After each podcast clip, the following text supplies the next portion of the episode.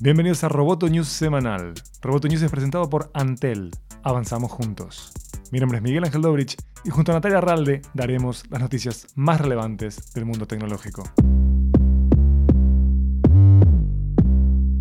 Google presentó su versión del futuro de los videojuegos con Stadia, la nueva plataforma de juegos digitales que promete una calidad superior a las que ofrecen las consolas actuales sin tener que comprar o descargar juegos. Está diseñada para computadoras de escritorio, televisores y teléfonos y permitirá que el usuario que empieza el juego en un dispositivo lo pause y reanude en otro. Además, los jugadores podrán transmitir su juego a YouTube y compartir el estado de su partida para que otros puedan continuar donde lo dejaron. La compañía también prometió que el servicio ofrecerá juegos a resolución 4K a 60 imágenes por segundo.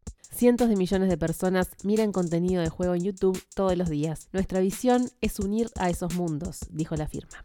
Apple y Spotify están en plena batalla musical. La compañía de Cupertino respondió a la denuncia de Spotify ante los reguladores de defensa de la competencia de la Unión Europea y dijo que la plataforma de audio quiere todos los beneficios de una aplicación gratuita sin ser gratis. Esto porque Spotify denunció la semana pasada que Apple limita injustamente a las competidoras de su propio servicio de reproducción de música, a lo que Apple respondió. La única vez que hemos solicitado ajustes es cuando Spotify ha intentado eludir las mismas reglas que siguen todas las demás aplicaciones. Spotify es libre de crear aplicaciones y competir en nuestros productos y plataformas y esperamos que lo hagan. Pero Spotify volvió a la carga esta vez en Variety donde sostuvo lo siguiente. Todos los monopolistas sugerirán que no han hecho nada malo y argumentarán que tienen en mente los mejores intereses de los competidores y los consumidores. De esa manera la respuesta respuesta de Apple a nuestra queja ante la Comisión Europea no es nueva y está totalmente en línea con nuestras expectativas.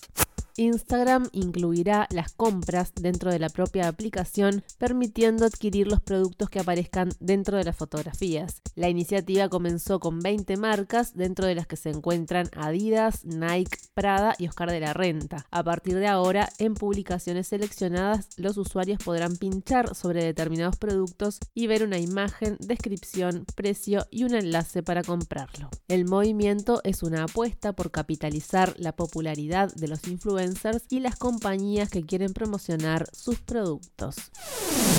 Roboto News es parte de Dopcast. Sigue Amenaza Roboto en arroba amenaza roboto y en facebook.com barra amenaza roboto. Roboto News semanal fue presentado por Antel. Hasta la próxima. Roboto. News. Periodismo. Tech.